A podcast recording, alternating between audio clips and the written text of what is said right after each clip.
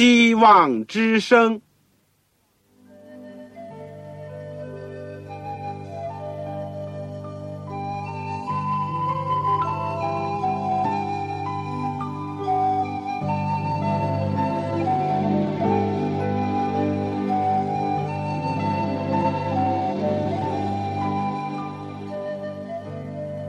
各位听众朋友，各位弟兄姐妹，欢迎您收听信徒培训这个节目。教会的兴旺，不单表现为人数众多，更要求教友的素质好。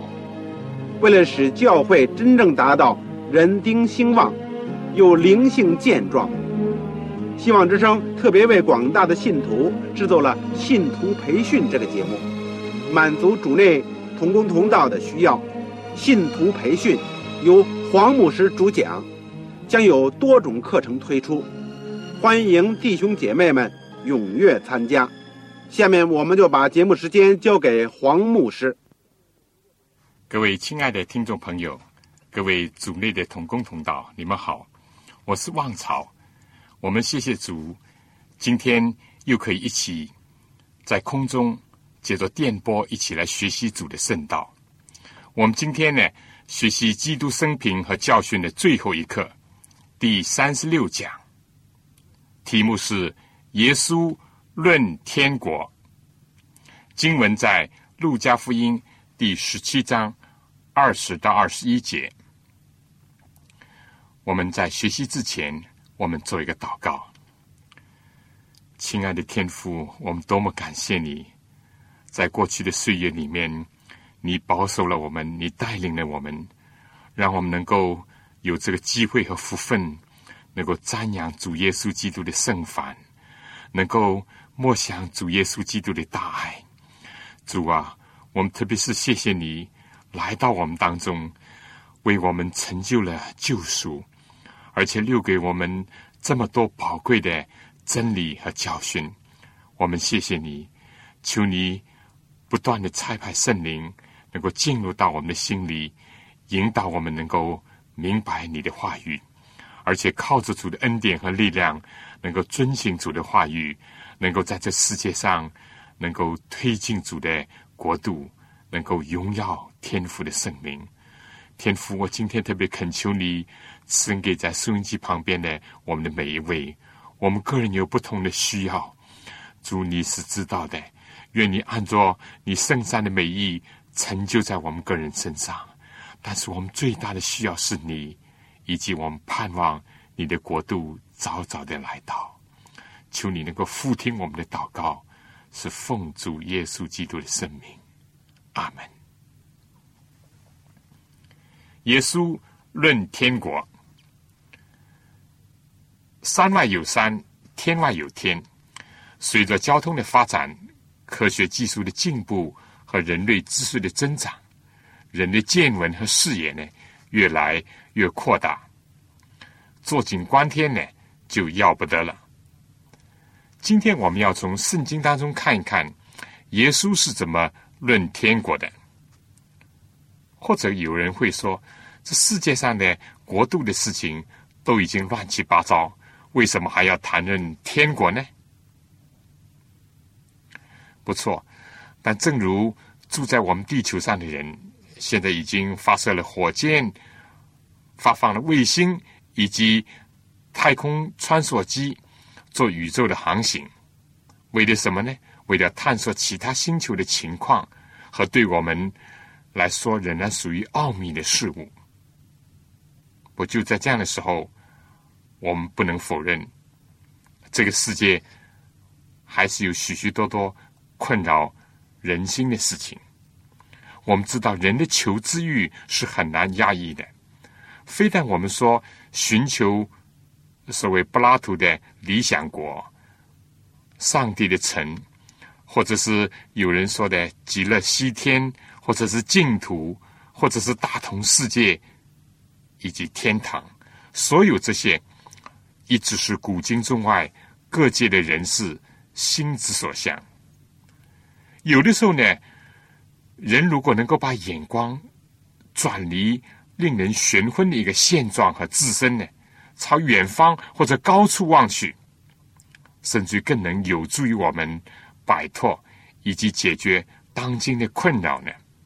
更何况，耶稣基督所启示的天国要解决的罪恶和死亡，或者说要引进生命和丰盛的生命的事业呢，远比单纯的探索星空的奥秘更为重要、更有价值，而且是关乎全人类的事情呢。我们今天将探讨一下：天国在哪里？在人的心中，在人间。还是在天上？到底耶稣讲到有几个天国？其次呢，我们来看一看这个恩典的国度和荣耀的国度的关系。最后呢，我们要看一看怎么样移民到天国，成为天国的百姓。第一段，我们来思想一下：天国在哪里？天国有几处？我们说，水往低处流，人往高处走。由于世界各国经济、政治、气候、环境等等的差异，再加上了国攻打国、民攻打民的现象呢，在很多的地方都发生。所以，今天的世界正涌现一股这个移民潮，从这儿流向那儿，这个国家到那个国家。甚至从这个州到那个州，虽然有的人是糊涂受骗上当的，但一般我们总可以说，人总应当先要知道你要想到哪里去。照样，天国在哪里呢？那你会说，天国当然在天上了。圣经和耶稣说是的，但是单单在天上吗？圣经和耶稣说不。路加福音记载，有一次法利赛人问耶稣：“上帝的国几时来到？”耶稣回答说：“上帝的国来到，不是眼所能见的，人也不得说看哪，在那里看哪，在这里，因为上帝的国就在你们心里。这个心里呢，或者也可以翻译作就在你们中间。”这是在路加福音十七章第二十到二十一节。天国在现在，在人心，在人间。这是第一点。但接下去呢？圣经说，他又对门徒说：“日子将到，你们巴不得看见人子的一个日子，却不得看见。人将要对你们说：看啊，在这里；看啊，在那里。你们不要出去，也不要跟随他们。”因为人子在他降临的日子，好像闪电从天这边一闪，直照到天那边。只是他必须先受许多苦，又被这世代弃绝。挪亚的日子怎样，人子的日子也要怎样。那时候的人又吃又喝，又娶又嫁。到挪亚进方舟的那日，洪水就来，把他们全都灭了。又好像罗德的日子，人又吃又喝，又买又卖，又耕种又盖造。到罗德出所多玛的那日，就有火与硫磺从天上降下来，把他们全都灭了。人子显现的日子也要这样。这里讲的这日子呢，明显是讲主耶稣再来的一些光景。这个地球呢？第一次曾经被洪水所洁净，第二次呢将要被火所洁净。主耶稣以索多玛、俄莫拉为先例以及树影，这是指着主荣耀的国降临，而且审判全地的一个描绘。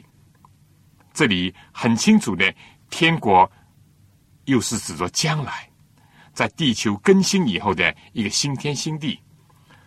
那么这样。是不是和上面所讲的有矛盾、有冲突呢？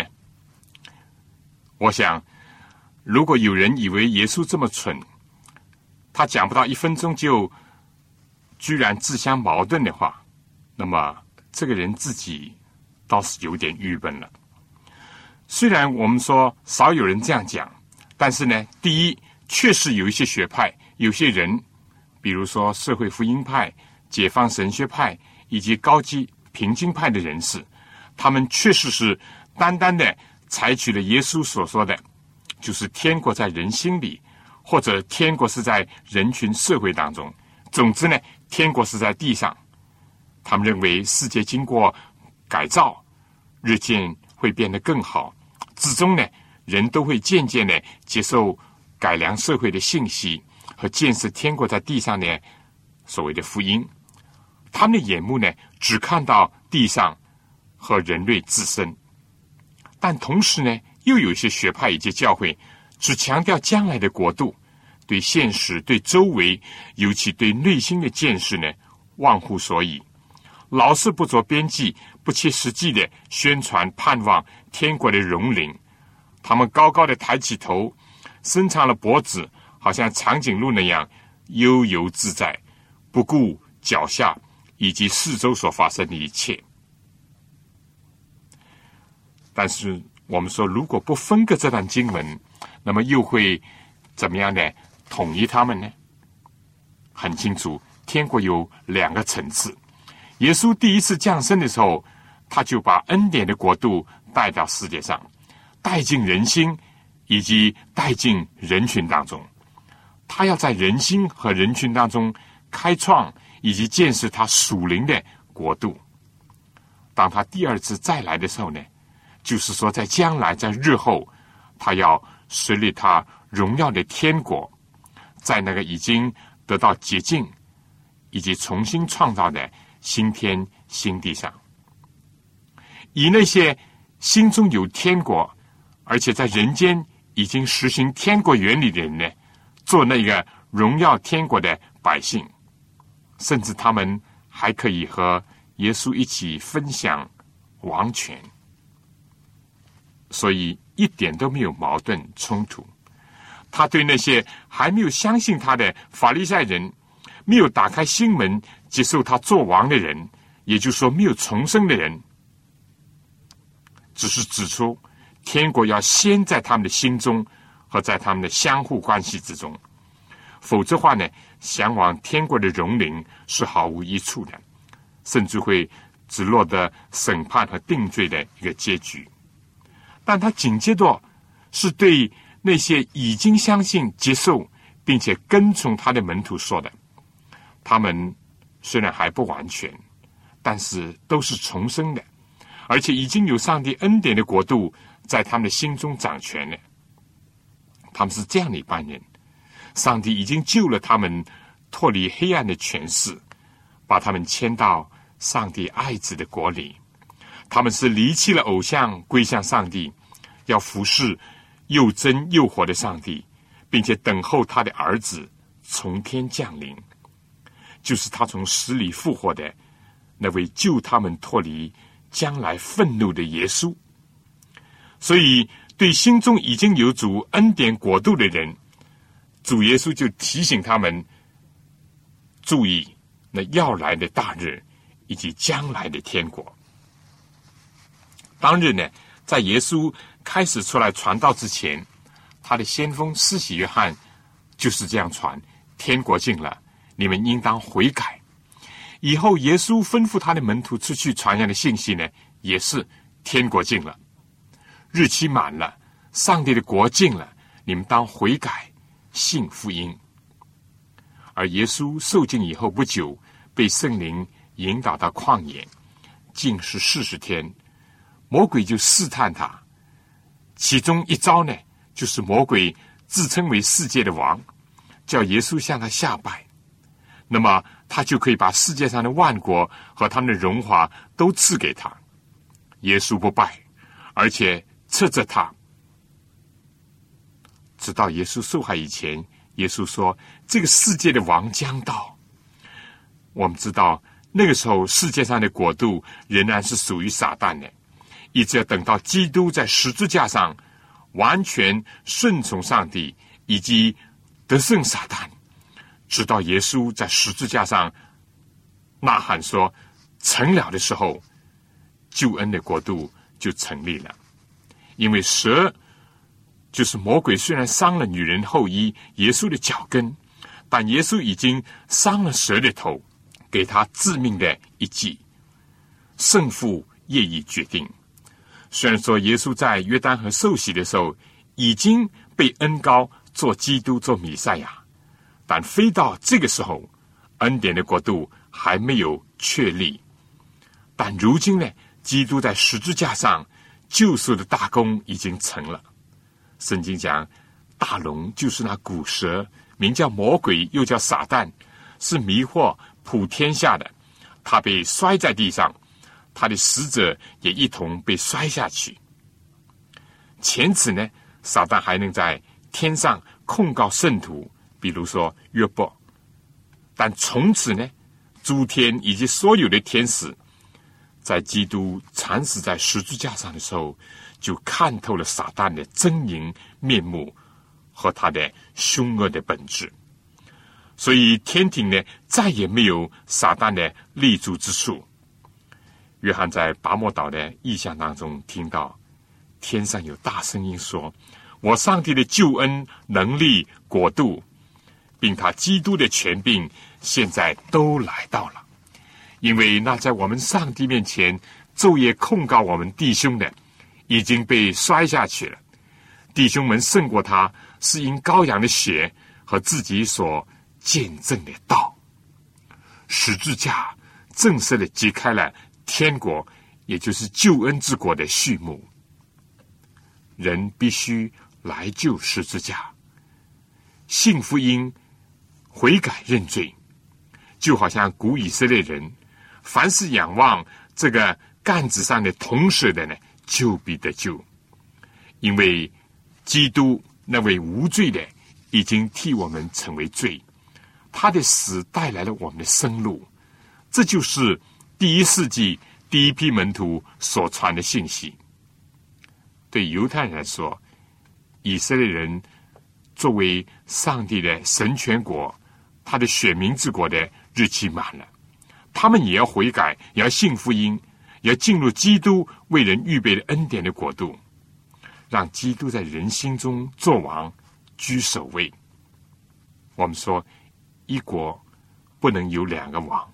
撒旦已经正式的被打败，基督已经建立起救恩的国度，使凡信从他的人都能进入主的救恩和属灵的国度。这样呢，我们就更理解了耶稣所讲的：“我若靠着上帝灵感鬼。”这就是上帝的国临到你们了。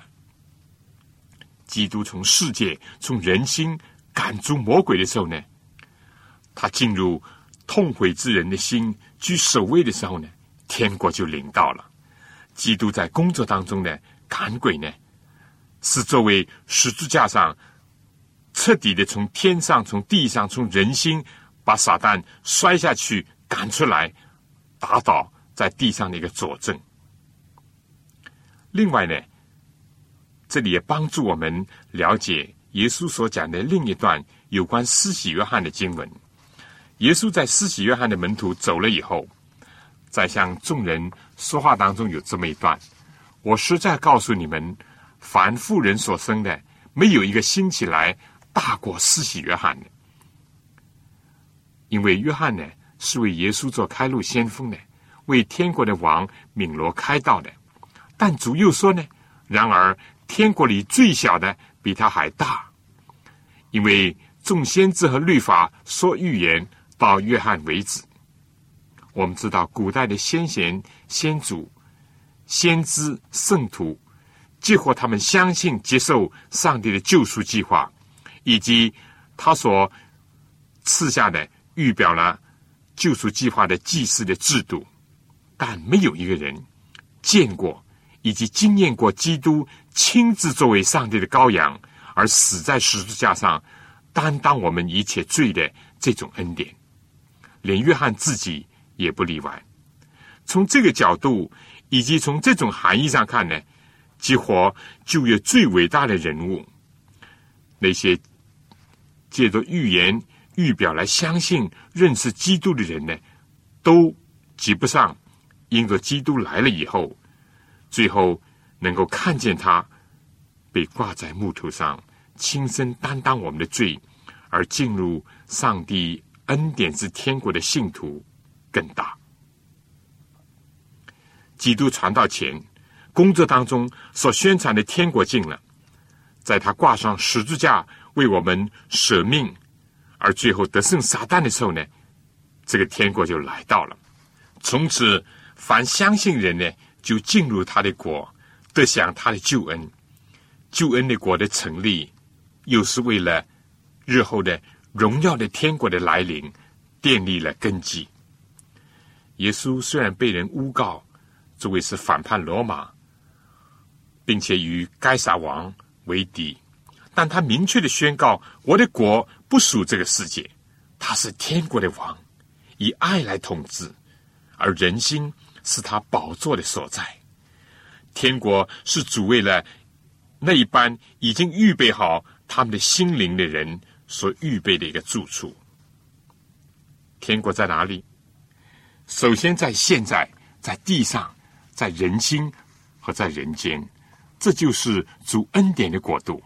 而第二阶段呢，是将来，是在极尽了的新天新地，主在他的荣耀当中要迎接心中早已以他为王的人。进入他的国度，这是一个荣耀的天国。我们下面呢，就请听一首歌。信徒需宣告：耶稣必定会再来，实现他荣耀的果。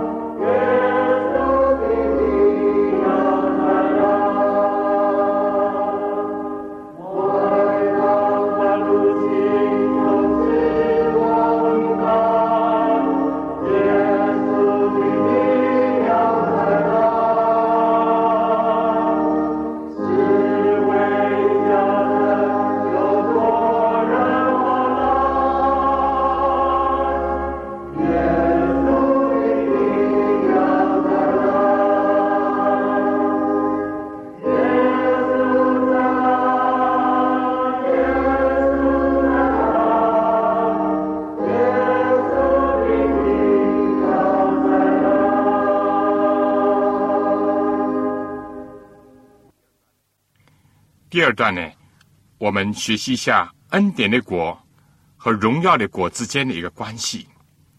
不论恩典的国度或者是荣耀的国度，都是以基督为中心。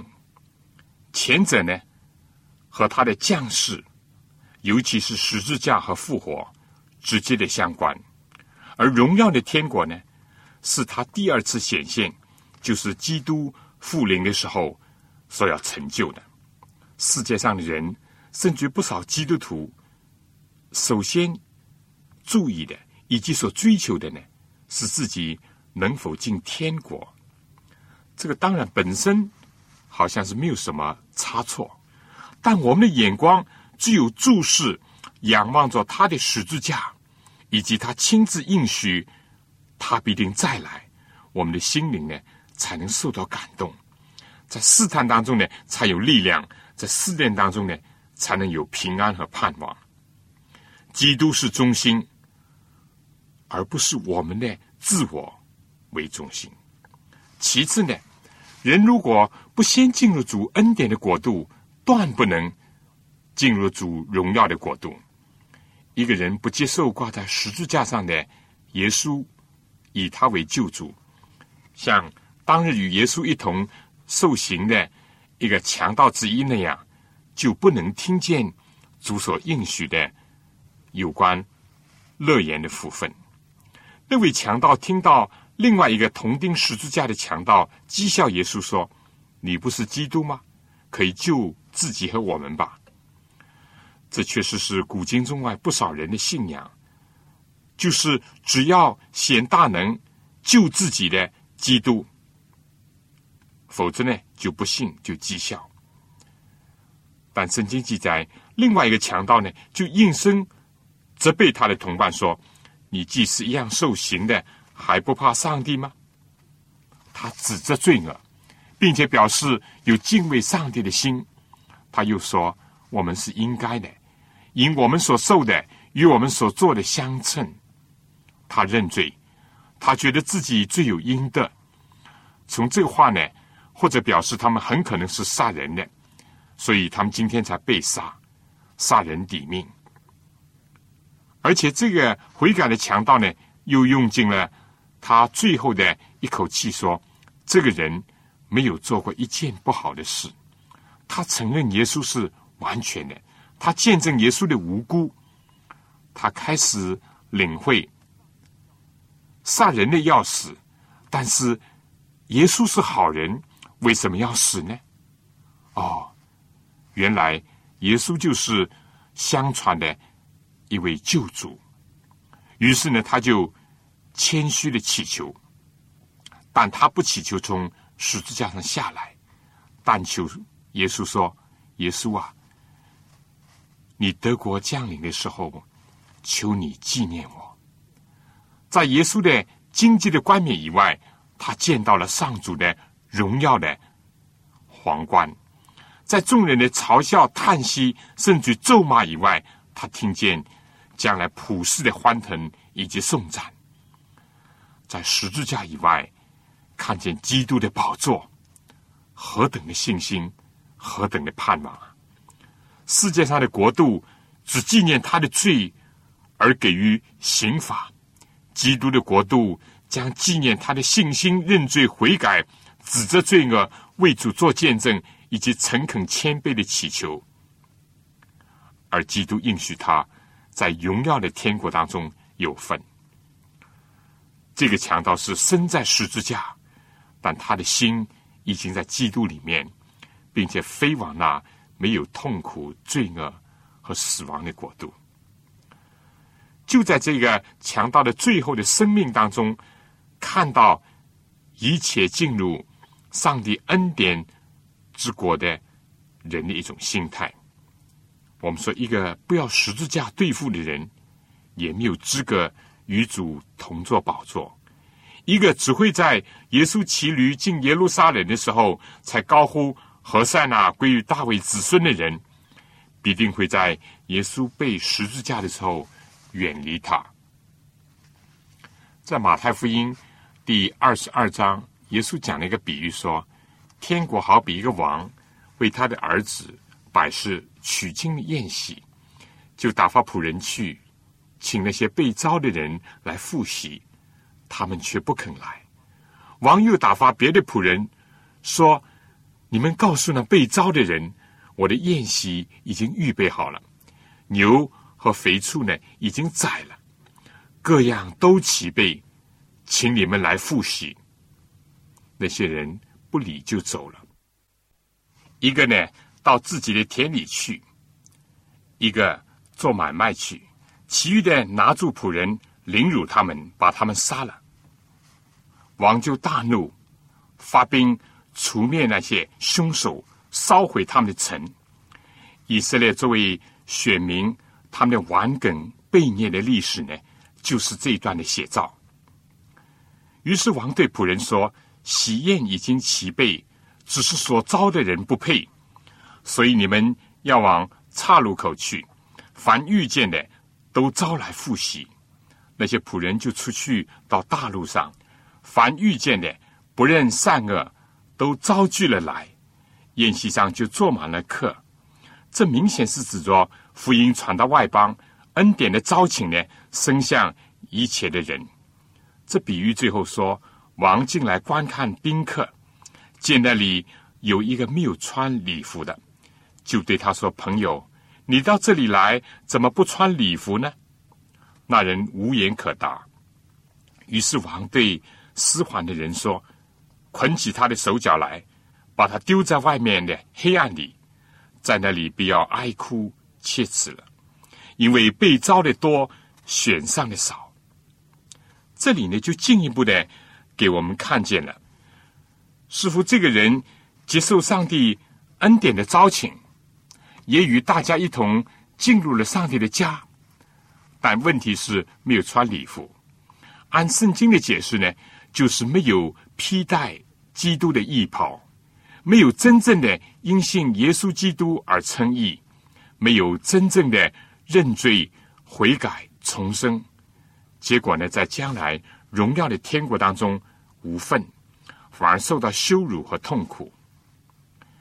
耶稣在三边宝训当中，甚至于也提到了有些表面是做传道的、医病赶鬼的，嘴上常常称呼主啊主啊的人，他们并没有进入主恩典的国度。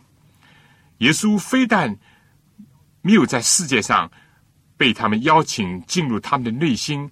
做他们的王，管理他们。耶稣甚至对这样的人，有一天发出这样惊人的话：“我从来不认识你们，你们这些作恶的人，离开我去吧。”犹太人呢，犯了一个致命的错误。他们非但求神迹，而且呢，他们只要有荣耀、有全能的弥赛亚。以及他在地上建立以耶路撒冷为首都的一个大国，由于世俗以及利欲熏心呢，他们把圣经论到基督复临时候的应许呢，硬要耶稣在世界上为他们实现。结果耶稣不满足他们，就导致了他们出卖、弃绝、杀害那位为了担当人的罪而来到世界上的弥赛亚基督。今天呢，不少的教会呢，又声称将来基督复临的时候，犹太人全家呢都要悔改得救。但圣经明明的讲，基督既然一次被献，担当了多人的罪，将来向等候他的人第二次显现，并与罪无关，乃是为拯救他们。意思就是说，拯救在今生已经悔改认罪相信。接受他的人，所以这些人呢，又犯了另外一个严重的错误，就是怎么样呢？要基督在他荣耀的国度来到的时候呢，仍然为那些没有悔改的人来赎罪，结果又颠倒了上帝的旨意和次序。基督复临之日，再没有悔改的机会和可能，正像死了以后也不能悔改。什么超度亡灵，什么炼狱，或者为死者积功积德、买赎罪券，都没有功效。而且按圣经所说，这些都是自欺欺人的。但天国在人的心中呢，并不就是说是修身养性、独善其身，只顾自己不顾别人，只顾现在不顾将来，这是另外一个极端。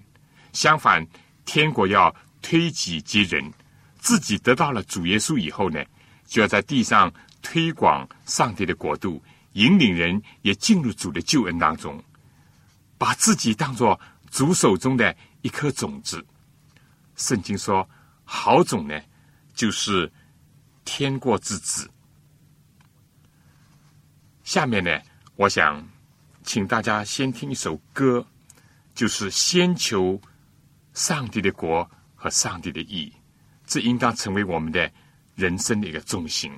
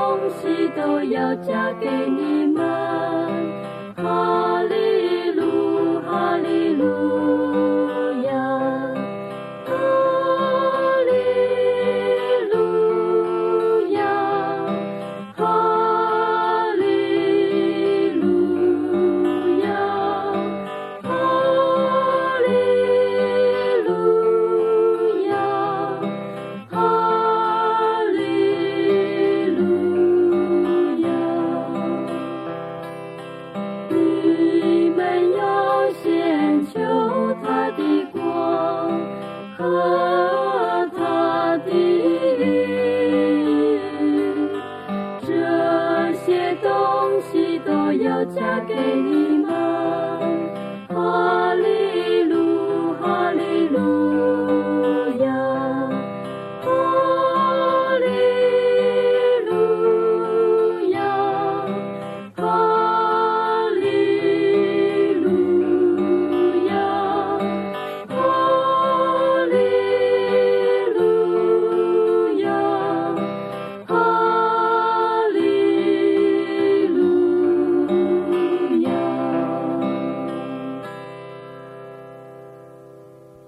在人心，在地上，在人间呢，又和社会福音派的所谓建设天国在地上，完全是两码事。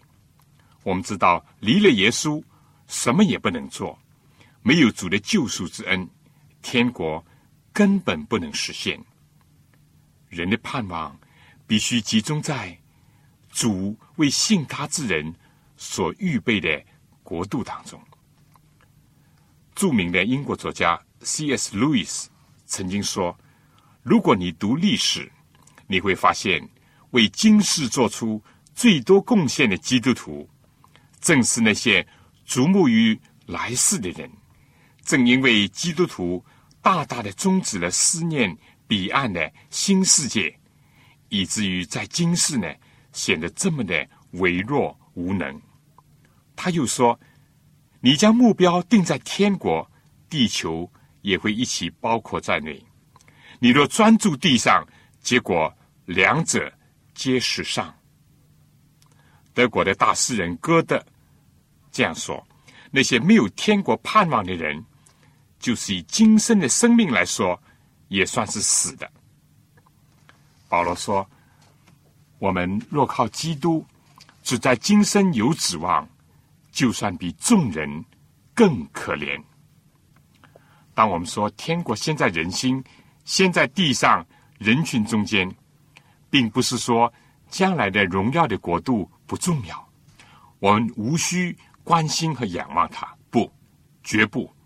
圣经告诉我们，今生和永生，心中的恩典的国度和日后的荣耀的国度是相互关联的。我们就是在今生呢，要为永生奠定基础，而以永生的盼望呢，来激励我们今生。我想，我们要靠着主，热爱着今生；我们靠着主，不怕取一死；我们靠着主，把握着永恒；我们靠着主，奋斗于现世。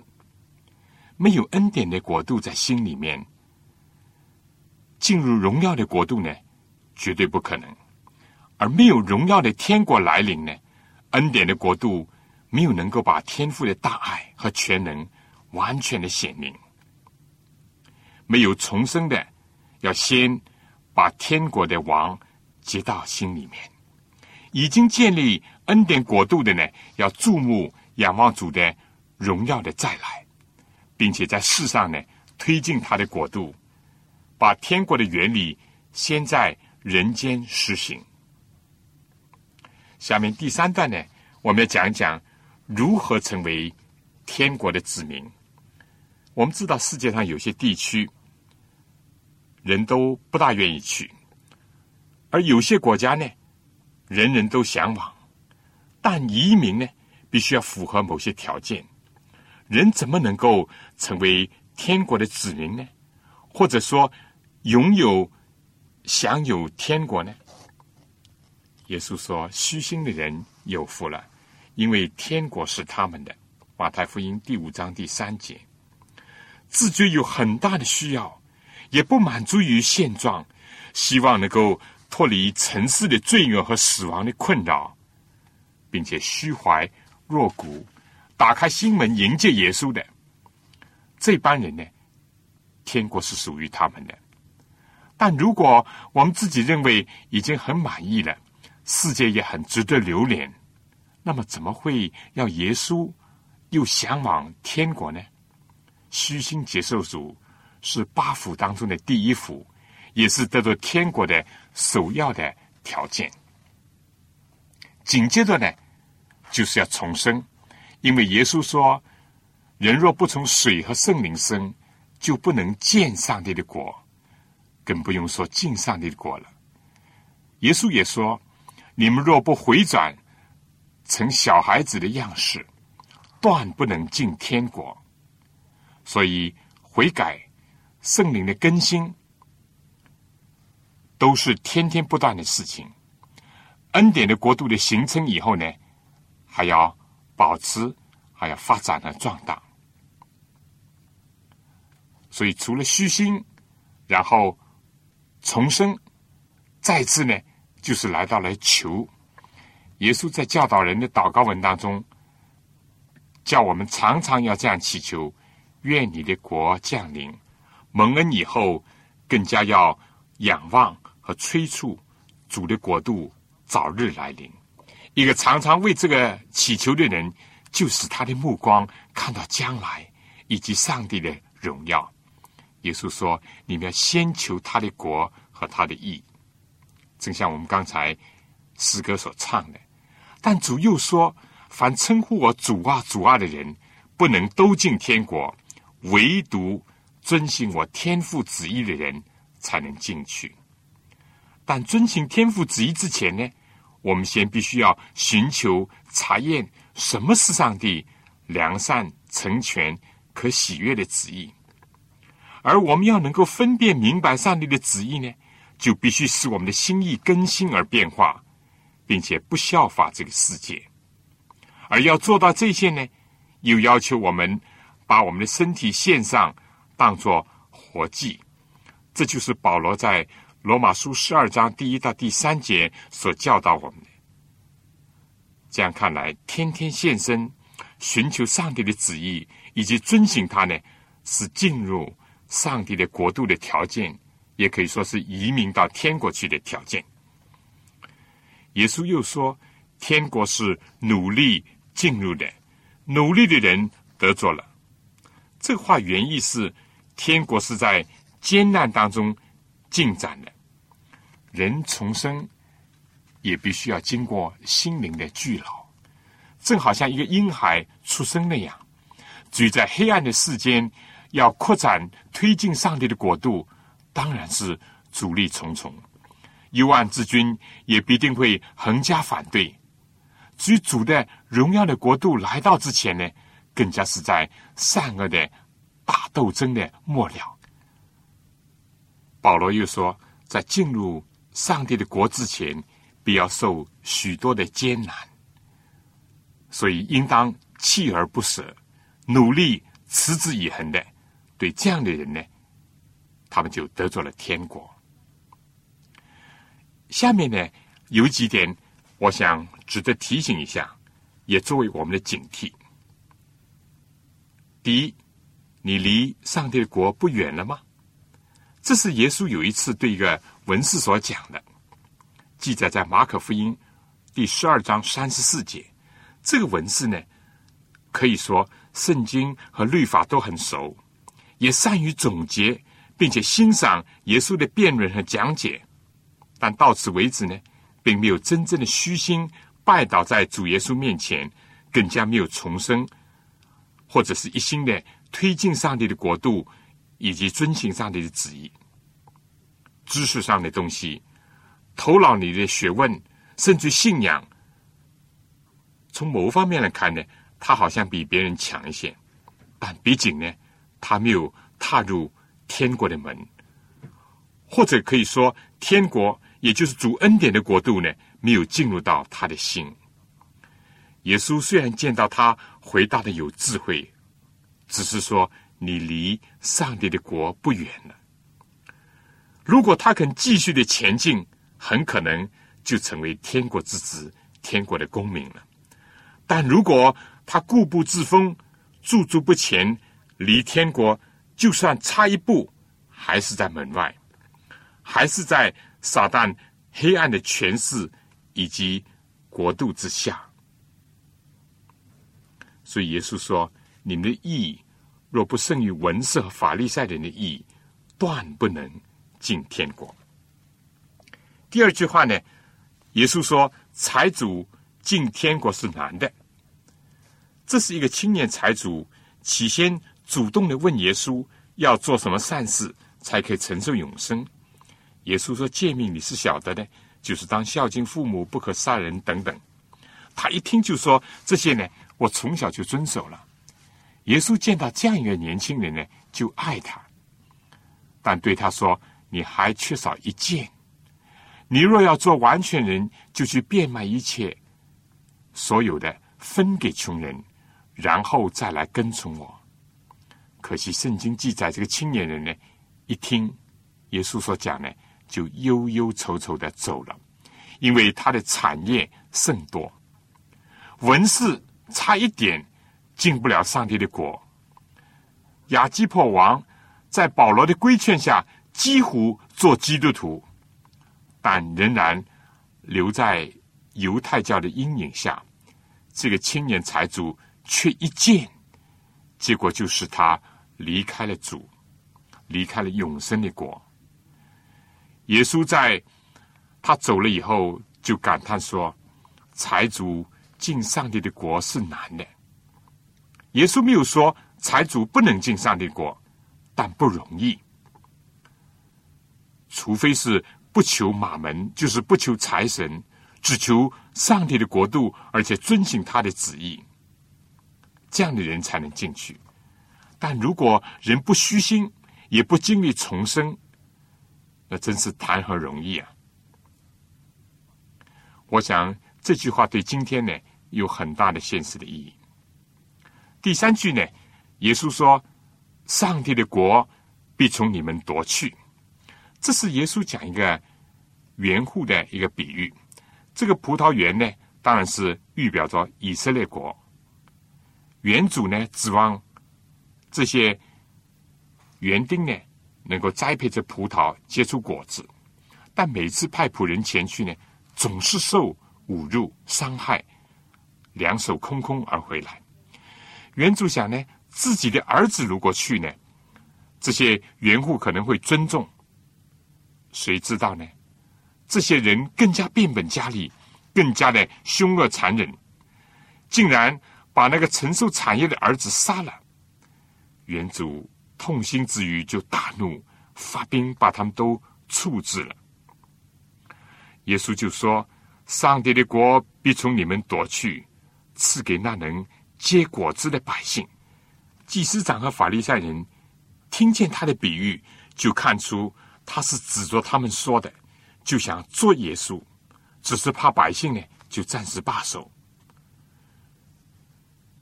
这个上帝呢，本来已经应许把上帝的国度赐给亚伯拉罕的后裔。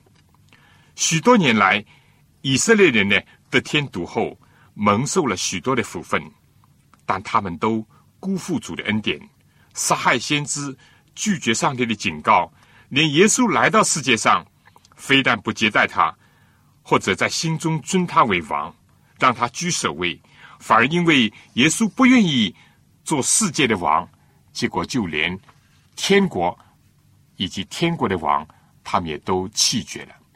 这样呢？他们就非但不能与主同工，相反呢，他们要承受罪责。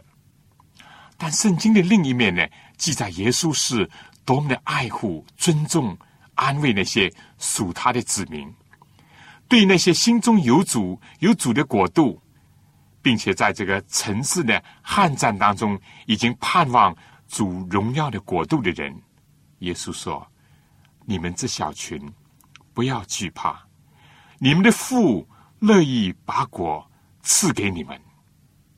天国是上帝的恩赐，在世人的眼中，上帝的儿女几乎被认为微不足道，但上帝很甘心乐意把天国赐给他们。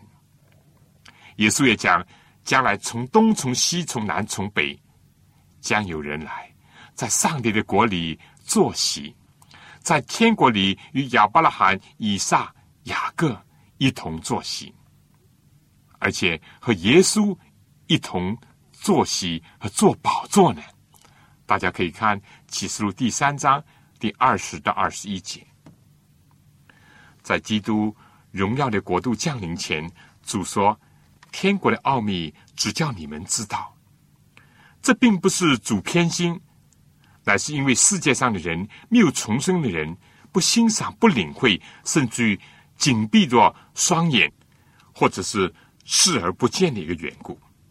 耶稣又讲：“我要把天国的钥匙给你，凡你在地上所捆绑的，在天上也要捆绑；凡你在地上所释放的，在天上也要释放。”教会在地上的扩展、推进主的国度的时候呢，享有何等的！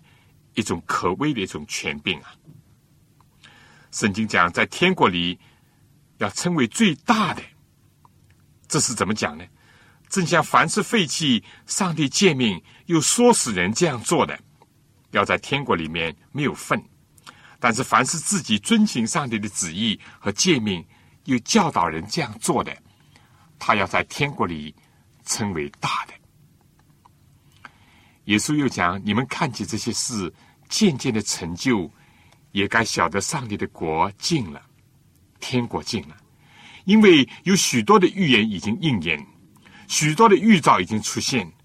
我们的耳朵和眼睛是有福的，因为听见看见过去许多的先知，甚至君王想听想看，但是没有听见、没有看到的事情。凡是心当中已经。开创了主恩典国度，又等候盼望催促上帝荣耀的国度来临的人，实在是有福的。今生和来生的鸿沟已经被主填平，坟墓的阴影不能够投射在那班天路客的旅程上，使他们惊恐不前。主的大光已经照彻人的心田和人生之路。哈利路亚。下面呢，我小结一下。今天我们研究了圣经当中耶稣论到的天国的两个阶段，或者说两个层次。先是在现在在地上，在内心的主的恩典的国度，然后呢是将来的永恒的荣耀的天国。我们也研究了这两者的关系。互相建立，彼此促进。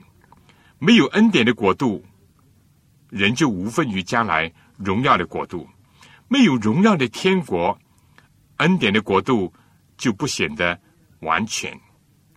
最后呢，我们也看到了虚心接受主、悔改重生、祈求盼望、有遵行天父的旨意呢，是进入天国的条件。或者说是移民到天国去的条件。同时呢，从耶稣所讲的许多有关天国的教训当中，从正面和反面呢，都提到了许多的警告和应许。这是给世界上人，但是特别是给上帝的子民，我们必须认清天国是上帝的恩赐。但呢，在人这方面呢，也要自己需要，要仰慕他，而且要努力的进入他。历代以来，已经有许多的人已经在进入天国之前呢，先移民到那儿。弟兄姐妹们，圣经讲，我们既有这许多的见证人，如同云彩围着我们，就当放下各样的重担，脱去容易缠累我们的罪，存心忍耐，奔那摆在我们前头的路程。仰望为我们信心创始成终的耶稣，他因摆在前面的喜乐，就轻看羞辱，忍受了十字架的苦难，便坐在上帝宝座的右边。